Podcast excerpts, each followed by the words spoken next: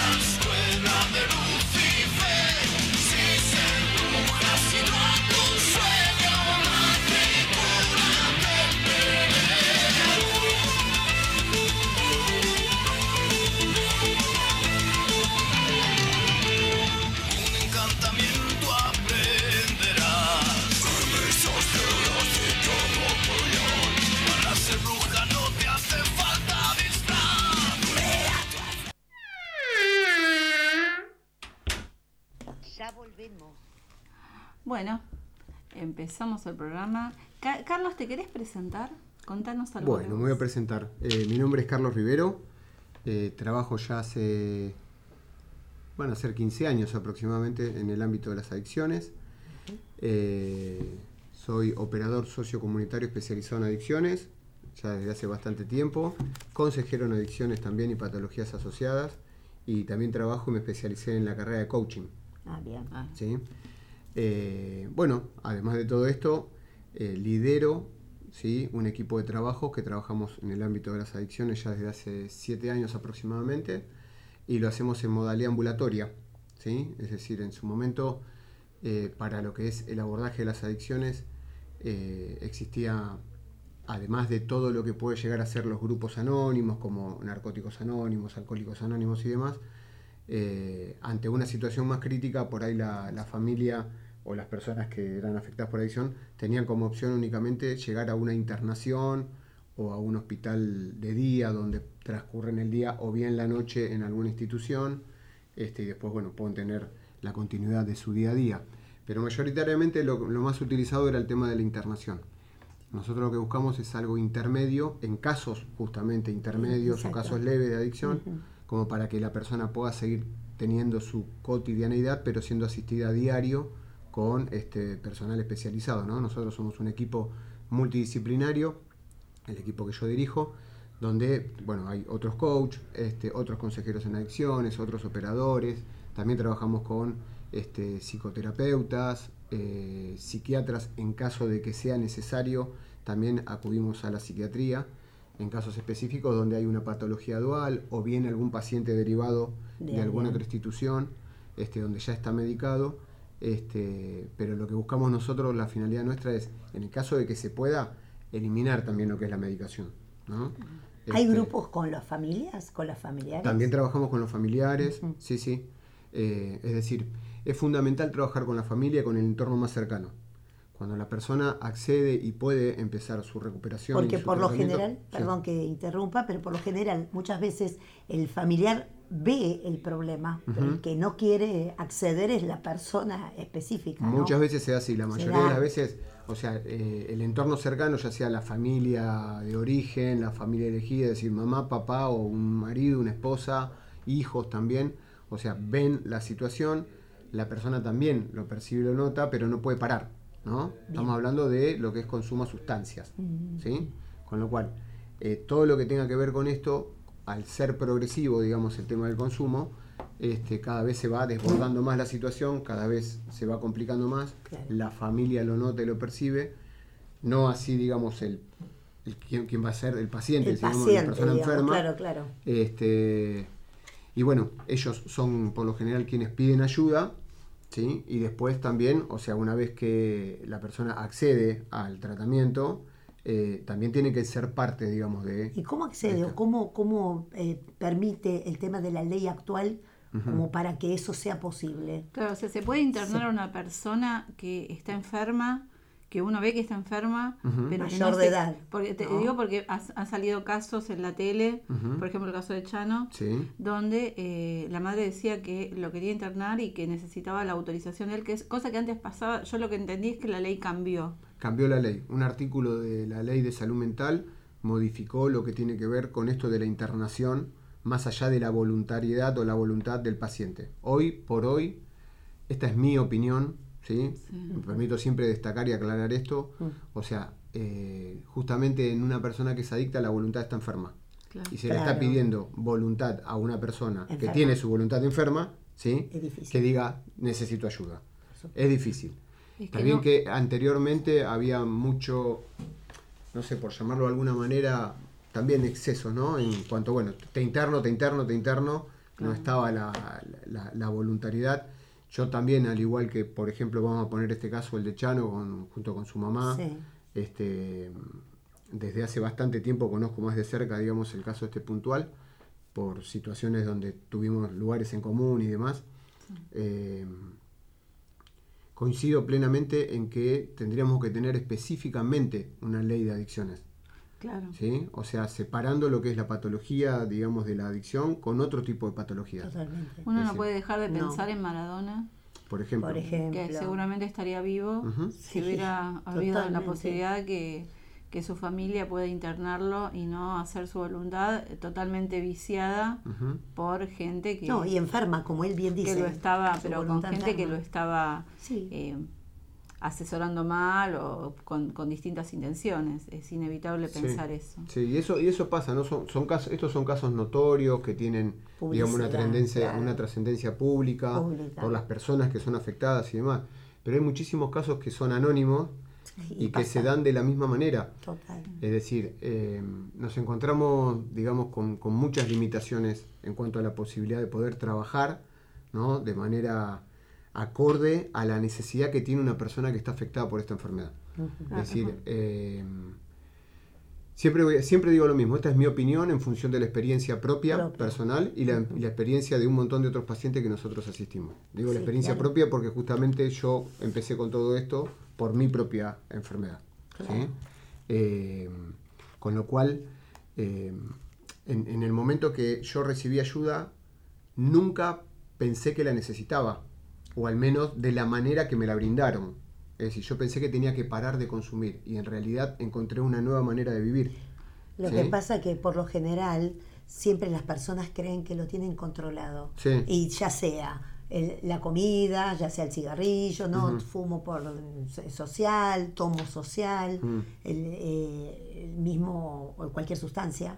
Y la realidad es cuando ya tener no O sea, la voluntad. justa- justamente ahí es donde está la diferencia entre una persona que es adicta y una persona que no es adicta. ¿sí? Existe el consumo social de cualquier tipo de sustancia, legal o ilegal. Todos Bueno, justo- comemos, todos tomamos algo. Justo este, queríamos, esa, sí. esa es la pregunta, Sí. creo, ¿no? ¿Qué es una adicción? Porque a Sí. veces uno no tiene, yo por ejemplo no tengo tan claro eh, eh, cu- cuándo es el, cuál es el límite, o sea, ¿qué, porque hay gente que puede tomar alcohol todos los fines de semana y hay otra que no lo puede hacer porque cae en Eh, ese pozo. Exactamente.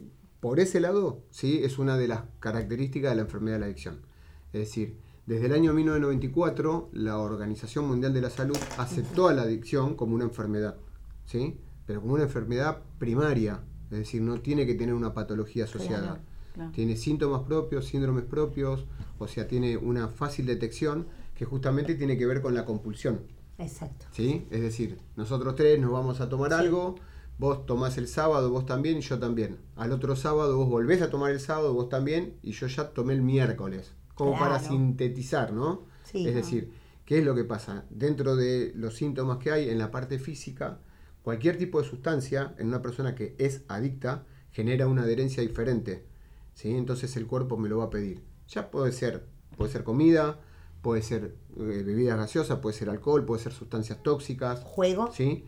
Ya ahí tiene que ver Otro esto con tema. comportar, tener el mismo comportamiento, pero no ingiriendo algo que altere mi estado natural, sino que mi estado natural se ve afectado por una conducta. Una ¿sí? conducta, tal Por cual. ejemplo, el juego, por ejemplo, ¿sí? desde el año 2018, la nomofobia que no está muy difundida, que es la dependencia al teléfono celular, Totalmente. también la reconoció la Organización Mundial de la Salud como una adicción más, y que Los justamente videojuegos. la adicción a los videojuegos, la adicción a las pantallas, Las pantallas. A la- a las eh, compras también. adicción a las compras, la adicción al trabajo, Al trabajo, workaholic, claro, a ¿sí? comer. es decir, también a comer, A comer. exactamente tomar, de manera compulsiva, Sí, sí. es decir, Sin poder frenar, ¿no? sin poder frenar. Hay muchísima gente que la padece a esa adicción y justamente es una de las más difíciles de tratar. De Cuando llega una persona, digamos, con este, una adicción a la comida, por ejemplo, este, es difícil de tratar porque justamente tiene que, tra- o sea, tiene que seguir ingiriendo la sustancia o las sustancias que consume de manera compulsiva de manera medida. Pero tiene que trabajar otras cosas aparte. Eso- Además, por Además, supuesto. Volviendo por al- supuesto. Además. a, a- Sí. a lo primero que estabas comentando, que cuando vos comenzaste este camino inverso, te diste cuenta que no era solamente, o sea, que tenías que cambiar un montón de otras cosas. ¿A qué te referís con eso? Justamente la enfermedad de la adicción es una enfermedad que es física, mental y emocional, o espiritual también se le llama, pero entendamos por espiritualidad justamente lo emocional, emocional, no, claro. no tiene nada que ver con religiosidad. Con religión, no, no, no. la espiritualidad. Es decir, no es que me tengo que hacer de una No, fe no, determinada para Totalmente. poder estar en recuperación. Pero sí empezar a, a creer que cosas buenas me pueden llegar a pasar. Es decir, y justamente nosotros, en- junto con mi equipo, consideramos que si bien, ¿no? O sea, estas tres aristas, física, mental y espiritual, son importantes, creo que la parte emocional o espiritual es la más importante importante. a trabajar. ¿Por qué? Porque tiene que ver con cómo yo me vinculo con el resto de las cosas, ¿sí? Con mis entornos, ya sean entornos personales, entornos, eh, lugares donde, donde habito, este, maneras de expresarme, maneras de pensar sobre mí mismo, eso me genera una emoción, Por supuesto. ¿sí? Con lo cual, justamente, si vamos al origen de lo que es la palabra adicción, significa no hablar. Adicción. Dicción. Dicción No hablar. significa, No di- o sea, decir. Dicción viene de decir, poner en Sí, palabras. sí, sí. Y A, al igual que otras palabras, se utiliza para, muchas veces, para decir no a lo siguiente. Sí, ¿no? A, normal en lugar de normal. Atípico en lugar de típico. Atemporal. Adicción. ¿Sí? Son, o sea, la adicción es una enfermedad que padecemos las personas que somos incapaces o tenemos la incapacidad de poder expresar las cosas de manera tal cual la vivimos. Y eso se va desarrollando, es decir, al igual que, por ejemplo, ¿no? el, el- el dengue se desarrolla si hay agua estancada y determinadas enfermedades se desarrollan en determinadas características Sí, para sí, que se brinden, también, digamos, la adicción se puede desarrollar justamente en un ambiente donde no me permiten hablar, donde yo no tengo la valía para expresarme, ¿sí? Y eso se va desarrollando y todo lo que no emito hacia afuera lo voy metiendo hacia adentro y de una manera disfuncional. ¿sí? O sea que hay personalidades adictivas, Sí, y pero necesitan un entorno. O sea, puede ver que una persona... exactamente. Es decir, si yo soy una persona, digamos, que ya tengo esta enfermedad, porque eh, justamente esto es un concepto, es un buen punto a aclarar. La enfermedad de la adicción no se provoca por consumir drogas, ¿sí? Es decir, la persona que, de- que se droga de manera compulsiva es porque lo, lo hace porque es adicta. Es adicta. Es decir, la, la enfermedad de la adicción es previa al consumo de sustancias. Ahora, yo hago una pregunta. Si esto tiene que ver la parte familiar, vos viste que en una familia pudiera pasar que solamente uno es adicto Sí, y el, y el resto, El resto no. Entorno O sea, es como el, el emergente. claro. Es como que hay uno emergente en una familia. Hay un emergente en, en- en una familia. Y muchísimas veces el tema de, justamente, ¿no? Lo, lo expresamos de esta manera. Hay uno solo que es adicto, que muestra Sí. la enfermedad de la familia. exacta, eh, que es, es, es- es- Sí. la punta, digamos, ¿no? Pero en realidad no es el único. en esta Ese- familia. esa persona es la única persona que acudió a sustancias que alteraron de sobremanera y su demuestra estado que, natural y demuestra que está mal. que hay algo malo. ¿sí? O algo está Con lo cual el consumo de sustancias es un síntoma claro Mm, ¿sí? mm, de, lo, de lo que, de lo que pasa en un entorno familiar y puntualmente con esta persona. Totalmente. ¿sí? Con lo cual, muchas veces nosotros decimos, ¿no? O sea, así como si yo tengo fiebre, llamo al médico, el médico no me diagnostica fiebre. O sea, me va a hacer no sé, una serie de estudios para ver qué es lo que puedo llegar a tener, gripe, algún tipo de virus, alguna bacteria sí, y demás, ¿no? Ahora, la droga en una persona adicta es un síntoma, el más claro. Es el que primero hay que abordar. Hay que correr de esto, así como la fiebre, ¿sí? denota que hay algo que resolver, la droga y el consumo compulsivo de sustancias también es lo que denota que hay algo que resolver en esa persona y en el entorno que tenga. Hablamos de la familia, ¿no? Pero puede ser un entorno laboral, sí, laboral. Sí, ser. amistades también, Sí, sí, sí. ¿sí? lugares que frecuenten. y Bueno, demás. porque esto del moving, ¿qué pasa? Dentro de las empresas o dentro de un lugar que tiene que ver, también existe. Sí. Yo, yo lo vi en, un- mi, un- en uno de mis últimos trabajos, eh, que era una empresa muy importante, donde había ejecutivos que estaban todo el tiempo trabajando. Eh, nunca vi, o sea, toda gente trajeada, nunca vi tanto consumo de, de café, pero también eh, obviamente se notaba que había sustancias que Consumo de, de otro había tipo de sustancias, alcohol, cocaína y demás. cocaína seguramente So- porque todo, a la- sí. llegabas a este- este mens- mensajes a las 3 de la mañana, o sea, era gente que todo el tiempo estaba trabajando y te das cuenta que había, una- había algún problema ahí con esas personalidades. Sí, es que justamente, por ejemplo, eh, la cocaína como sustancia se utiliza muchas veces como para poder dar un poco más de uno, ¿no? O sea, yo puedo, eh, no sé, estar más conectado con las cosas del trabajo, estar más, más exaltado. Si estoy cansado, rápidamente me va a poner en un estado más eufórico. Ahora, yo puedo no ser adicto, utilizarla y una vez cada tanto cuando... Ahora, ¿cómo sé que soy adicto? ¿Cómo sé que mi cuerpo va a generar una adherencia y una dependencia a esa sustancia? No lo sé. No lo sabes. Solamente, o No sea, es, es la famosa esa dependencia química, ¿no? Exacto, Que no es para todos lo mismo. tal cual. Es decir, yo lo- vuelvo al, al ejemplo anterior. O sea, el sábado puedo utilizar en lugar de alcohol cocaína. Ustedes dos se van a dormir, bajan de los efectos. Mi cuerpo, mi físico, me lo va a estar pidiendo. ¿Pero por qué? Porque alteró mi estado natural. Y si aparte se junta esto con el mundo interior emocional que yo tengo, que claro. por no poder hablar, ¿sí? me callé un montón de cosas, me encuentro en un estado donde la lengua prácticamente se me va sola Claro. empiezo a hablar, a poner en palabras, me gusta mi personalidad, me gusta cómo estoy, estoy más verborrágico, desinhibe. me desinhibo. Te de hecho, en los boliches. ¿sí? se Sí. utiliza mucho lo que es el alcohol para desinhibir. Es en realidad, o sea, es, un- es, es una sustancia depresora. Pero al principio tiene factores, ¿no? O sea, tiene un efecto, digamos, desinhibidor. Después me deja así para abajo. Tremendo. Es ¿no? verdad. Pero Es cuando así. el cuerpo, o sea, cuando mi cuerpo me registra diferente y sobre todo, ¿sí? mi cerebro registra que soy una persona distinta, ¿sí? si yo tengo la enfermedad de la adicción, me va a pedir más, digamos, volver a estar en ese estado, Totalmente. más allá del daño que me, que me genere, ¿sí? a nivel social, a nivel personal, a nivel de otro tipo de síntomas y demás. Pero, o sea, el cerebro, hay una parte del cerebro que me lo va a pedir. El cerebro es un órgano maravilloso, pero vago. Con lo cual, si yo le doy algún tipo de sustancia ¿no? que lo per- permite activar determinadas neuronas, o sea, determinadas hormonas, hacer que funcione de una determinada forma, aunque sea durante un periodo corto de tiempo, va a buscar ese placer inmediato. Claro. ¿sí? Y esa manera, lo que, lo que pasa es que no sabemos, ni la persona, ni el cerebro, sabe que ese primer efecto no se va a volver a tener. Entonces, como eh, consumo un, no sé, algo de un centímetro, ¿sí? Y me da un, un- un determinado efecto.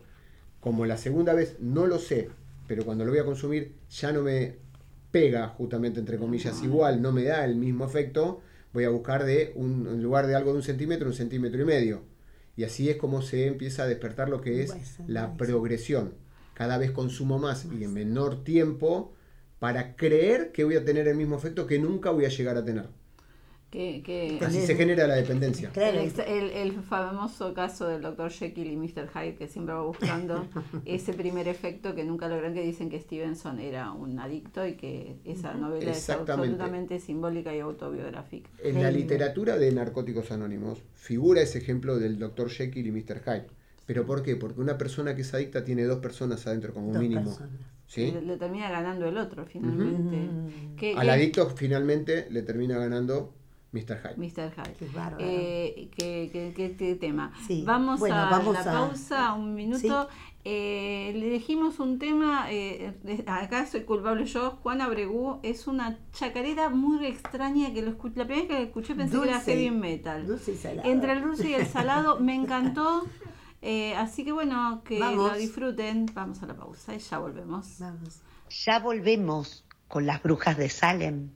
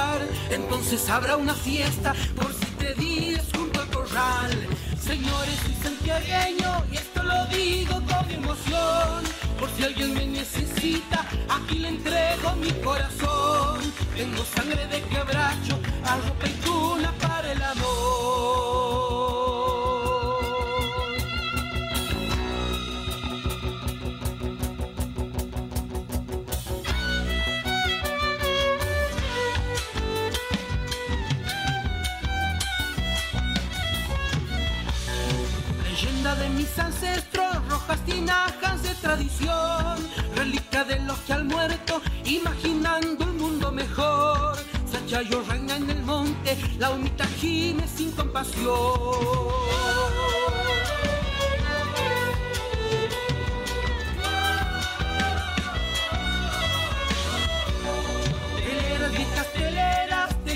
Vida con mucho amor. Amor de sol y grandeza, cariño puro, magia y mistol. Teleras de la pobreza, Dios les ha dado su bendición.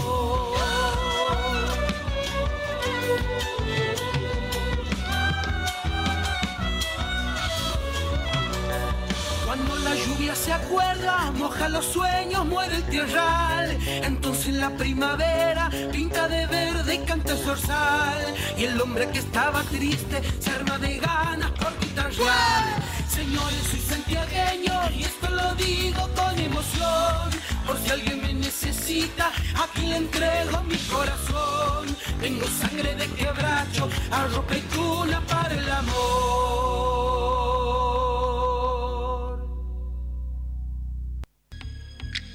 Aquelarre 31.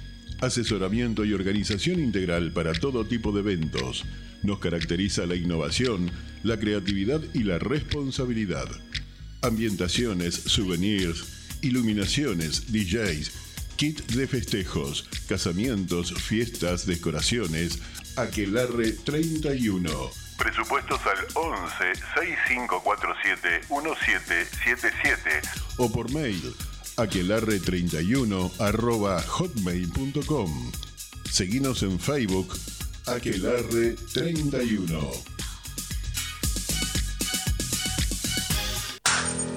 Estás escuchando Las Brujas de Salem.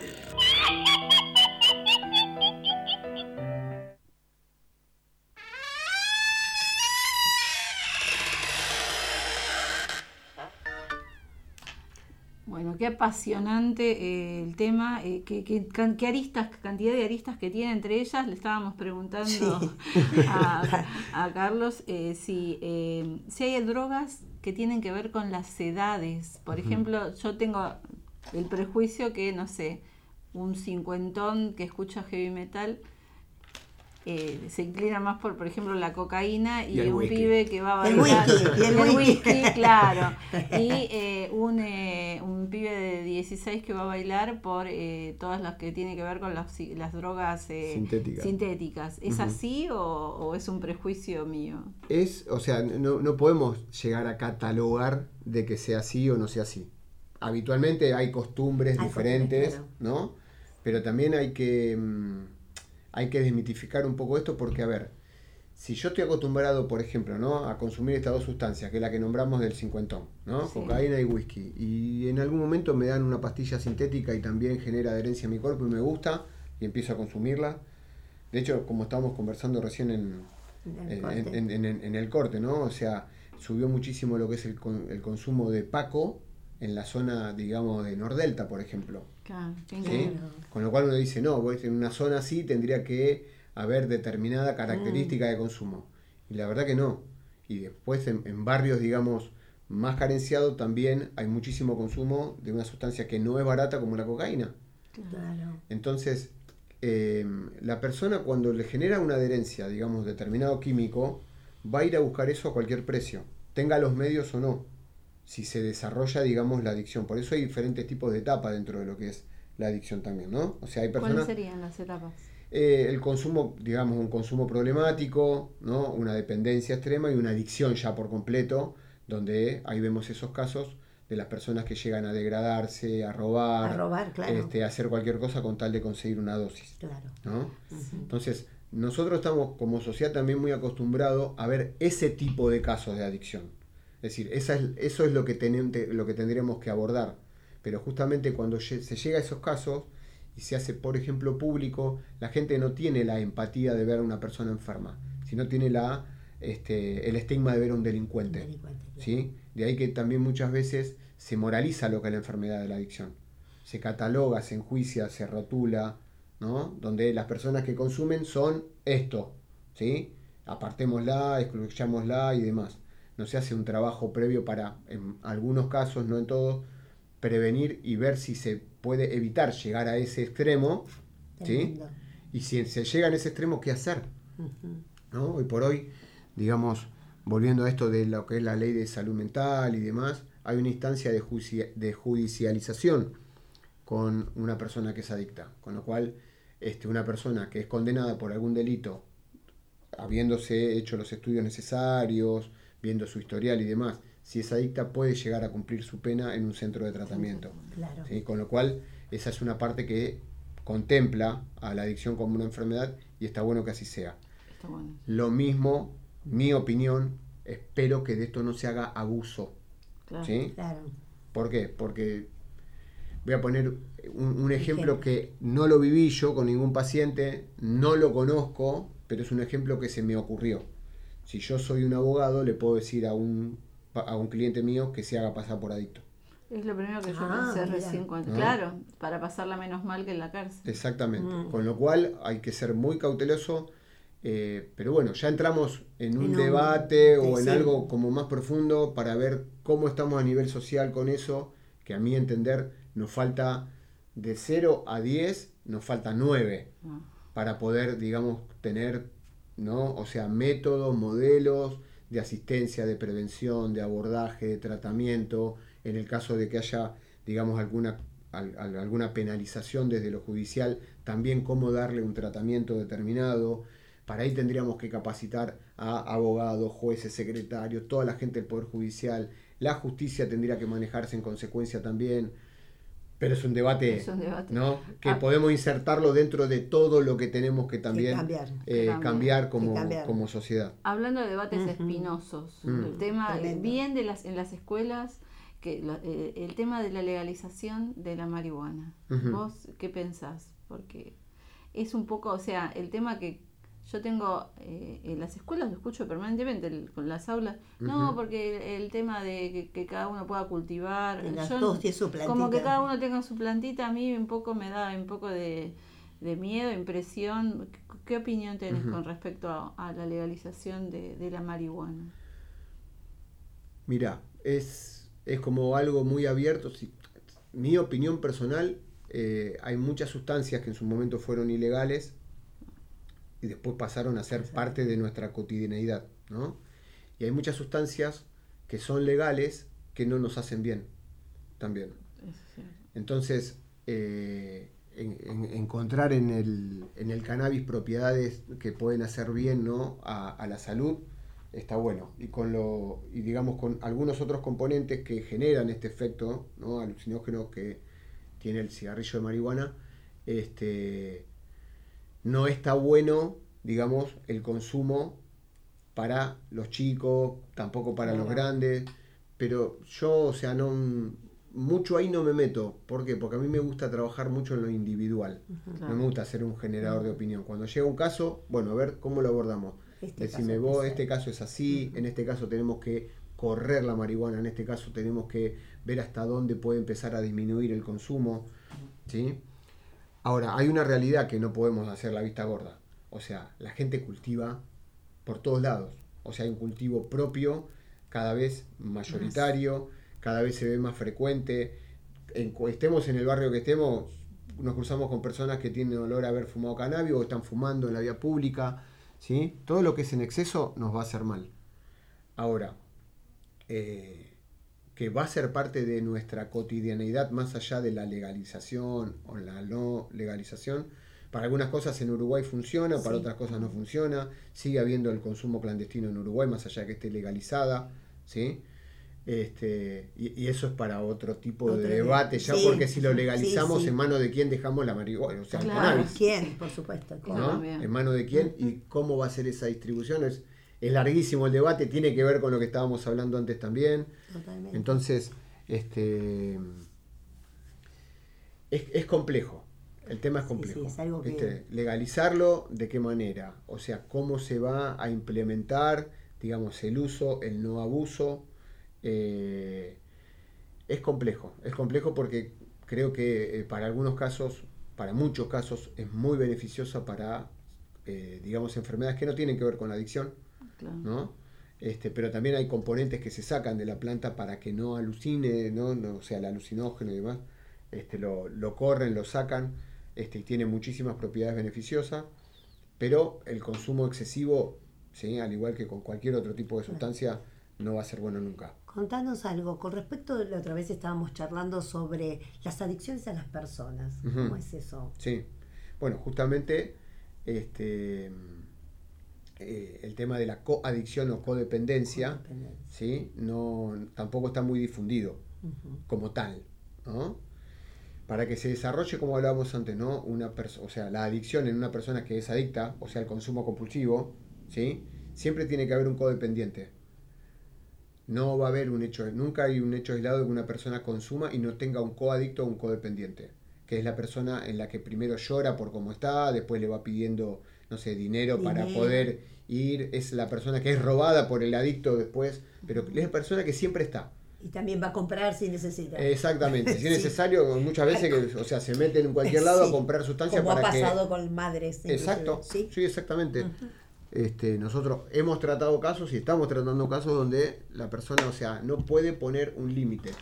¿sí? El codependiente no sabe de límite. La persona que es adicta, justamente adicta como estamos hablando, ¿no? a sustancias, es adicta a personas también. De hecho, la, lo que es la categorización de las dependencias es a personas, lugares y cosas. Cuando una persona llega al ámbito de las cosas donde están las drogas, es porque previamente fue adicto a personas y a lugares. Mira, ¿sí? Entonces, ¿dónde se desarrolla o dónde creen que se puede desarrollar una dependencia hacia una persona? ¿En qué ámbito? en su La, casa. la familia. En una Su familia, casa. por ejemplo, disfuncional. Sí. ¿sí? En una relación que yo tengo disfuncional con mis pares, que puede ser en la escuela. También. ¿sí? En, una, re- en una relación disfuncional que puede ser en un ámbito de trabajo. ¿sí? Donde Una yo pareja. tengo, no sé, una pare- y en Una una pareja, ni que hablar. Ni que hablar, claro. Ni que hablar. En una pareja se da muchísimo. claro. pero muchísimo. Con lo cual, esto que no es muy difundido ni tampoco conocido, que es la coadicción o codependencia, es una enfermedad que tienen las personas extremadamente dependientes a otras personas y que lo hacen hacer, digamos, tener conductas iguales, parecidas o hasta incluso peores que las personas que bajan su adicción a consumiendo sustancias. Y puede haber una codependencia positiva. Vamos a suponer un adicto que tuvo una, este, o sea, sale de una adicción y Necesita neces- alguien no, que- pero eh, a lo mejor involuntariamente eh, se convierte, se, se pone en pareja y se con alguien que no tiene nada que ver con el mundo de las drogas. Sí. Se puede convertir en codependiente de esa persona y eso lo puede salvar, beneficiar, beneficiar. salvar. Claro, pero ¿cómo le comillas. llamaríamos en vez de en vez de codependencia positiva? ¿Una relación cómo? Normal. Normal, No, sana. Relación Normal, sana, sí, sana, claro, se puede, se puede Podría, hacer. sí, se recupera. Podría, claro. Una persona, digamos, que tiene relaciones disfuncionales y que está acostumbrado a relacionarse de manera disfuncional con los demás, cuando entra en recuperación, ¿sí?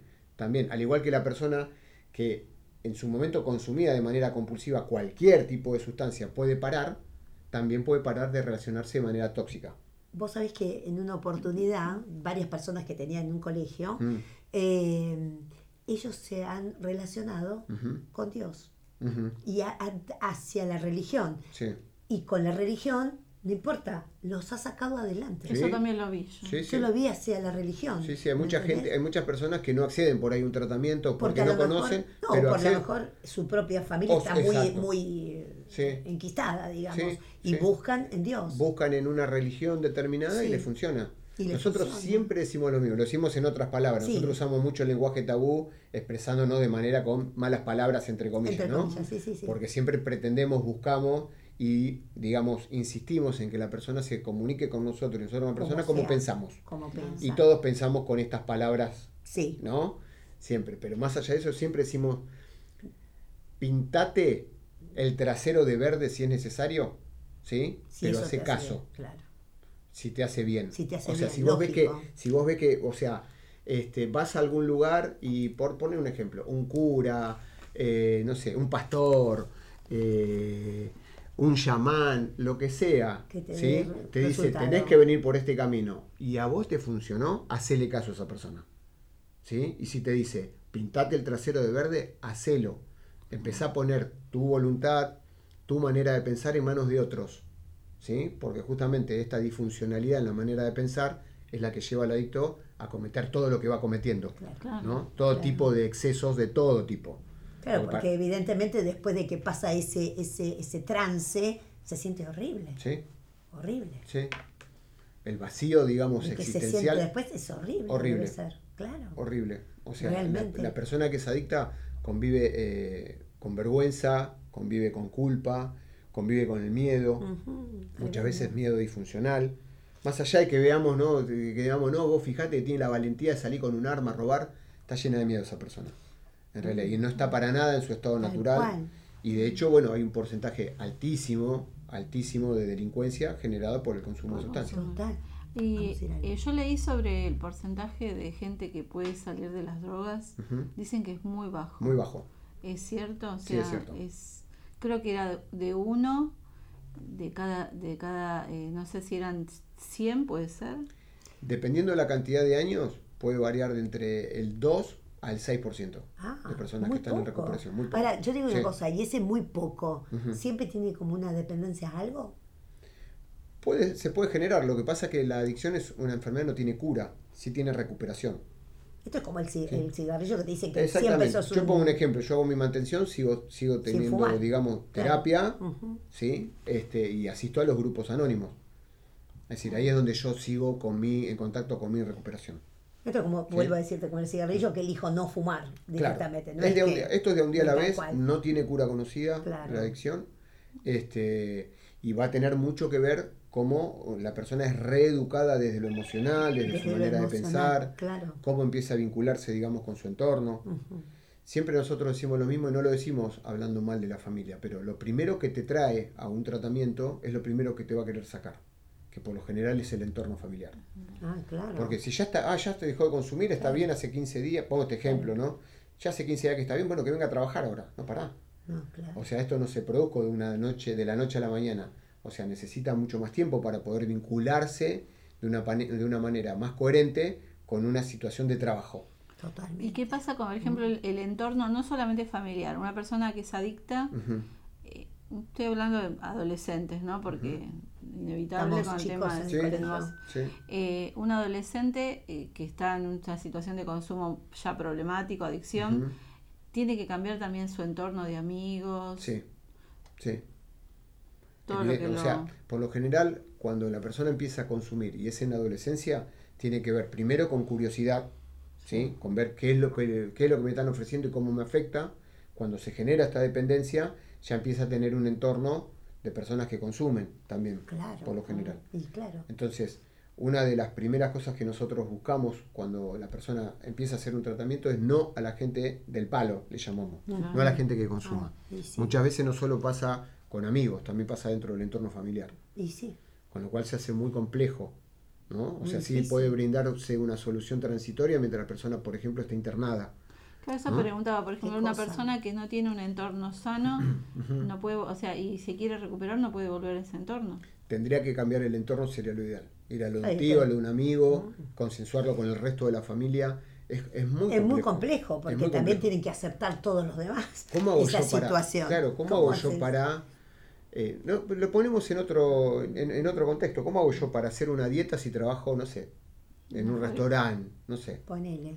¿no? En cualquier, en cualquier restaurante. Si, viste, yo no puedo parar de comer, por decir algo, pastas si trabajo en un lugar de pastas. ¿Cómo hago para...? todo el tiempo estás Todo el tiempo estoy ahí, ¿viste? Ahí. Inevitable. Inevitable. Aparte- bueno, hay muchas cosas, sí. Así. Claro. Aparte el mismo entorno, eh, yo, yo lo veo, lo- lamentablemente lo veo en la, en la escuela, ¿no? Eh, tenía, teníamos un, un alumno que estaba internado y los mismos compañeros estaban enojados con eso. ujú. Con O que él esté internado. Claro. ¿Por ahora qué? se- y pues porque, no sé, estaban, o sea, y ahora volvió y se, se escapó, obviamente. Y bueno, uno ve que vuelve con el mismo entorno, que pero como que no había un apoyo en eso, estaba... Claro. O sea, estaban enojados con que, esté- con que esté internado. Claro, sí, sí, sí. Bien, y no estaba no internado por su propia voluntad, evidentemente. Lo internaron la familia, sí. sí. La familia lo Sí, internó. sí, O sea, con un caso judicializado. sí. Supongo, sí. Claro. Seguramente. Bueno, just- y justamente hay que hacer un trabajo Muy que grande, lleva tiempo. Muy grande. muy grande y lleva tiempo de poder concientizar, digamos, a los chicos. Eh, Hay que hacer un acompañamiento. siempre digo lo mismo, ¿no? Un lugar de contención que tienen los, viste, lo- los preadolescentes, los adolescentes es la escuela. Y la escuela nos involucra con estos casos, o sea, con, con temas de adicción. Eh, ¿Por qué nos involucra? Porque están las escuelas públicas que tienen determinados programas donde, sí, de cedronar, por ejemplo, van y hablan, pero los chicos no se sienten identificados Es con lo que pasa, al menos es lo que, me- lo que nos llega a nosotros en función de distintas escuelas. Che, sí, pero vino alguien que habló, qué sé yo, eh, se, se disfunciona, se distorsiona el tema, no se habla de tanto porcentaje que consume cocaína, tanto porcentaje, porcentaje, números, situaciones frías.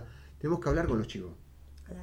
tenemos que hablar, o sea, que ellos puedan, tengan un lugar donde puedan expresar, justamente no adiccionar, sino poner en palabras lo que le esté pasando.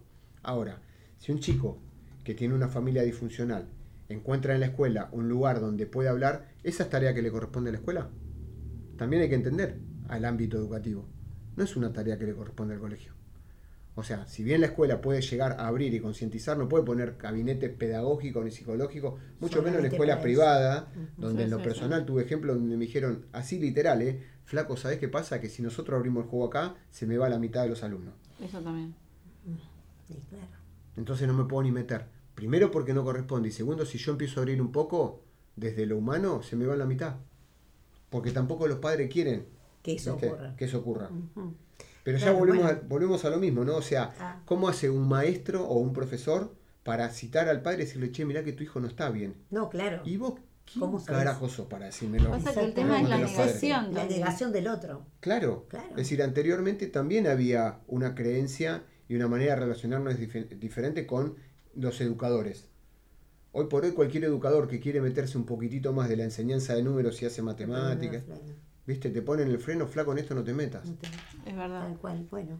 Es, es para largo, es... Sí, va- bueno, vamos a hacer ahora un corte Sí. y ¿Con qué tema? con el tema de ella, de Tan Biónica.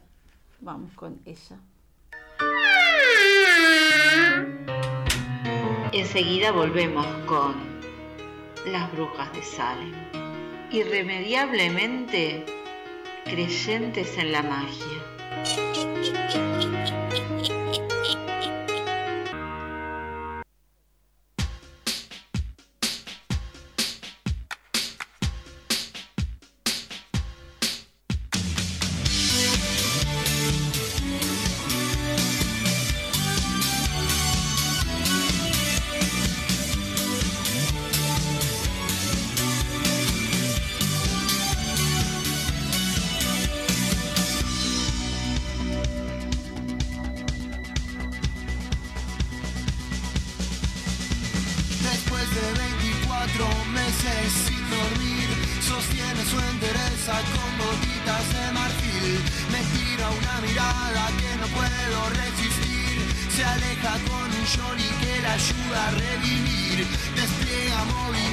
Energéticos, frenéticos, eléctricos.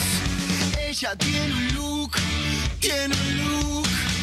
Ella dibuja mi destino con rouge. Ella tiene swing, tiene swing, tiene todo lo que necesita de mí.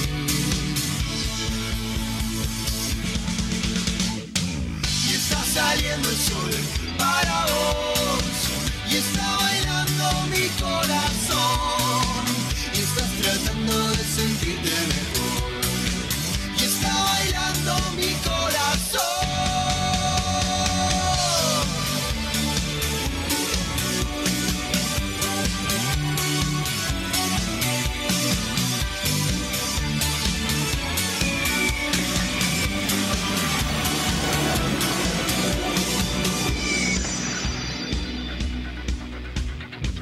De la noche, heredera de Caín, duplica en ese espejo y se arrepiente de salir y come bombos electrónicos, psicóticos, agónicos. Ella tiene un look, tiene un look. Ella dibuja mi destino con rouge. Ella tiene swing, tiene swing, tiene todo lo que necesita de mí.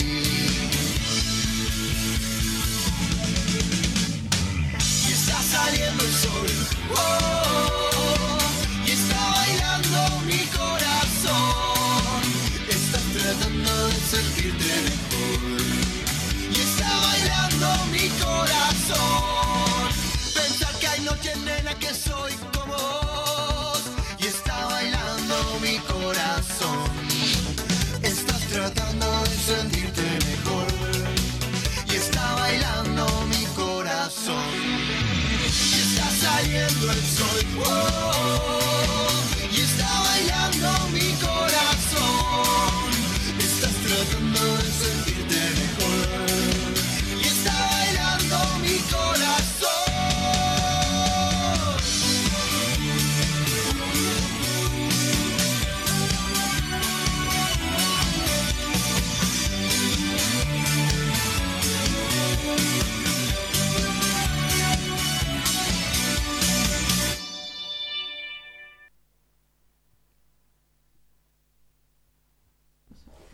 Bueno, hemos vuelto y acá ahora con otra pregunta.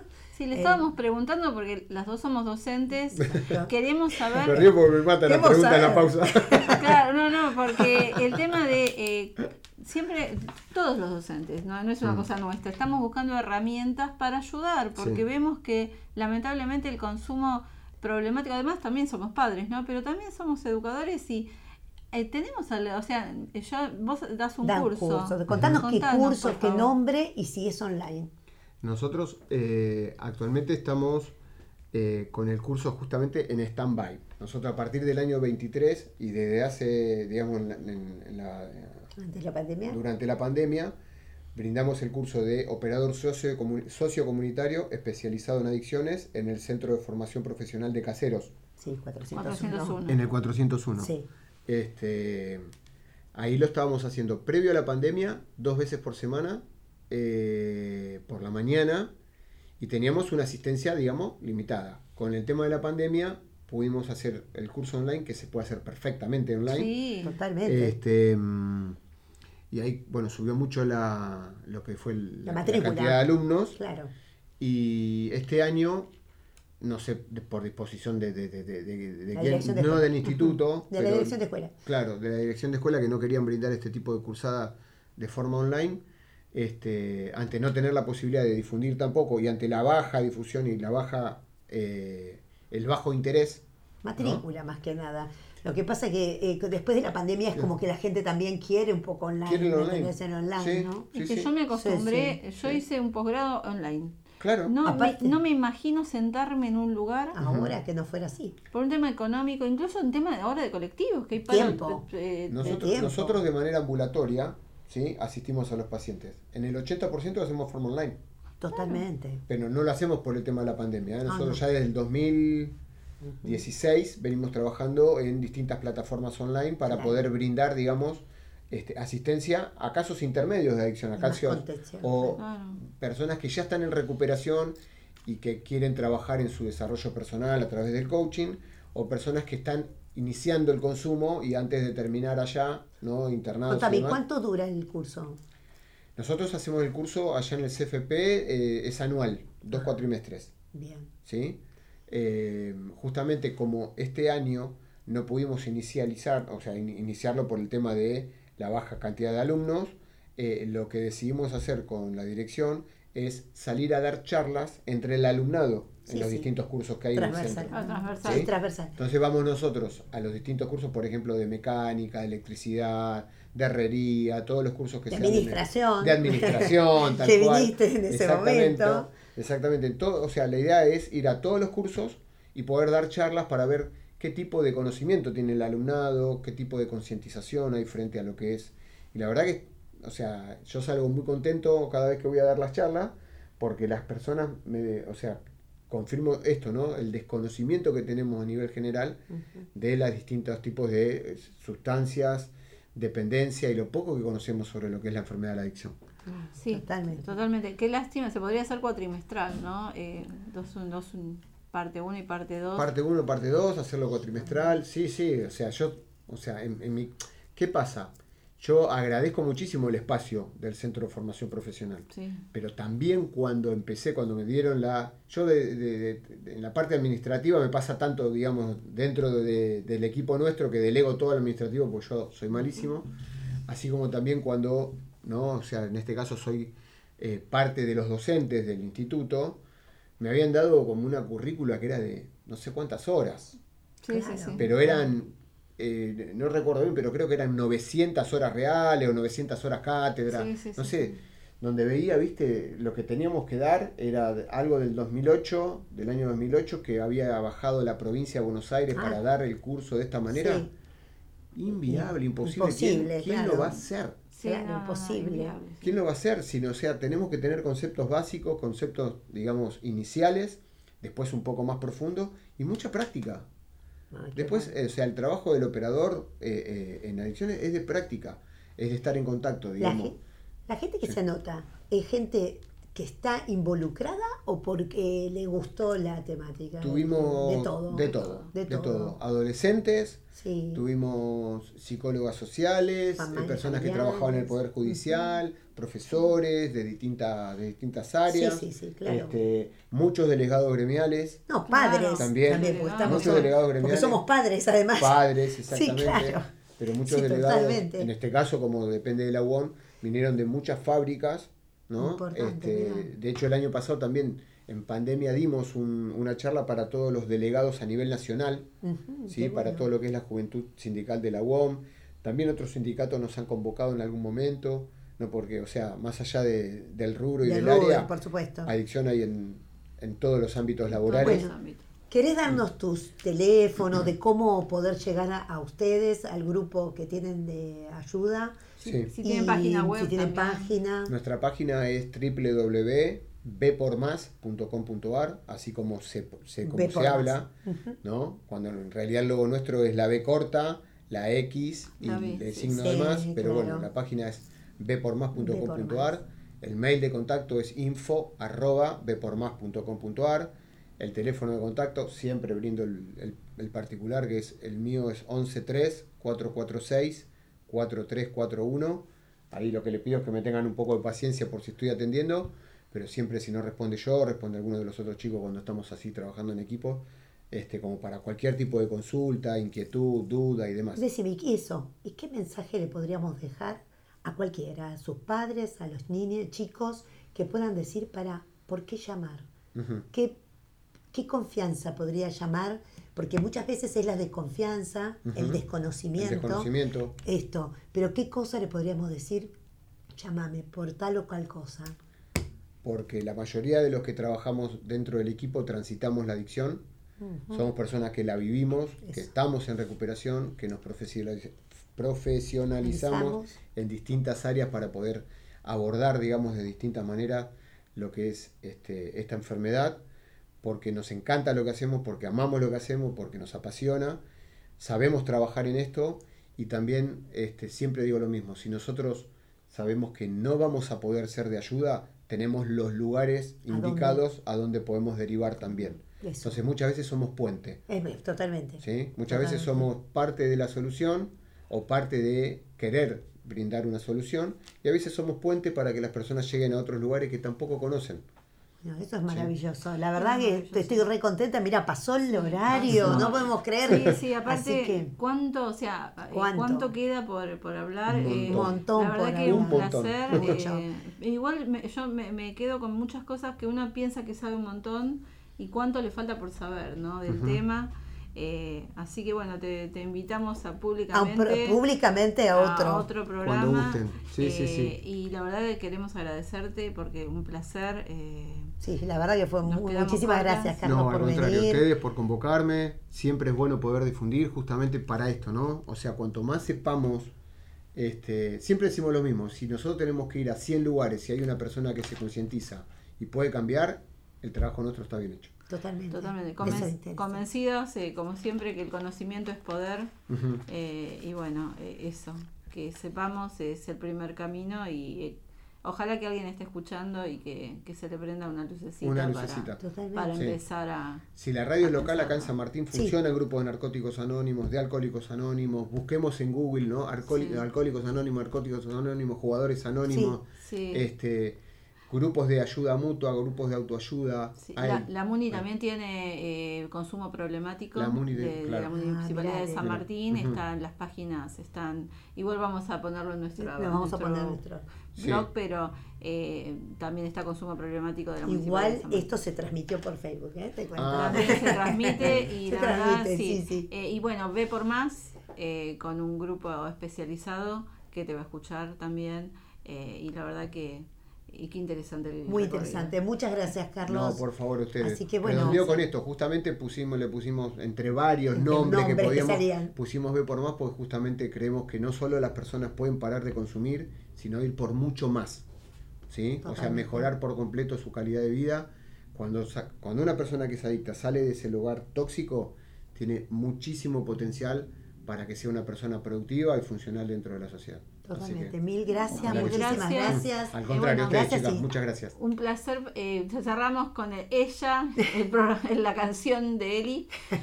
Eh, así que, eh, bueno, estamos eh, juntos eh, para el miércoles que viene. ¿Ella? Jueves, ¿La jueves. canción de ella? Perdón. Ella Sí. es otra. No La es ella tan biónica. eh. No, no, Ya ella está. se ha cansado. ¿Es esa? No, ¿No? Mira, ay, no. pero ya No, la vamos esa, a buscar. La, ¿eh? esa la usamos en talleres de Ah, educación pero emocional. mira qué bueno. Es Ah. muy linda. Mira La qué bueno. buscamos. Ya la vamos a buscar. No, y la es- próxima está. Ella es de, Memphis. Ah, de. Memphis. Oh. Así que bueno, eh, nos vemos el miércoles que viene. Jueves, Jueves que viene, siempre digo lo mismo. Somos Elizabeth. y Lucía. Las brujas de Salem. Hasta pronto.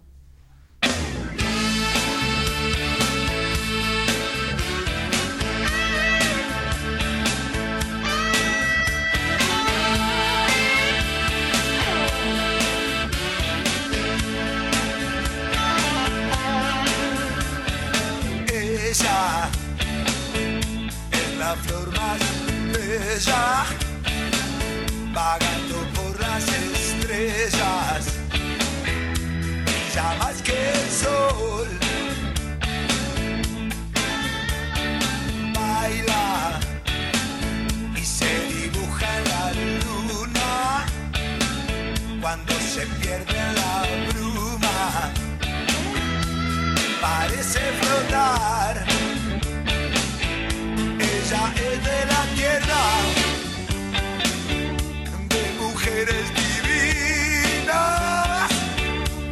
Es argentina,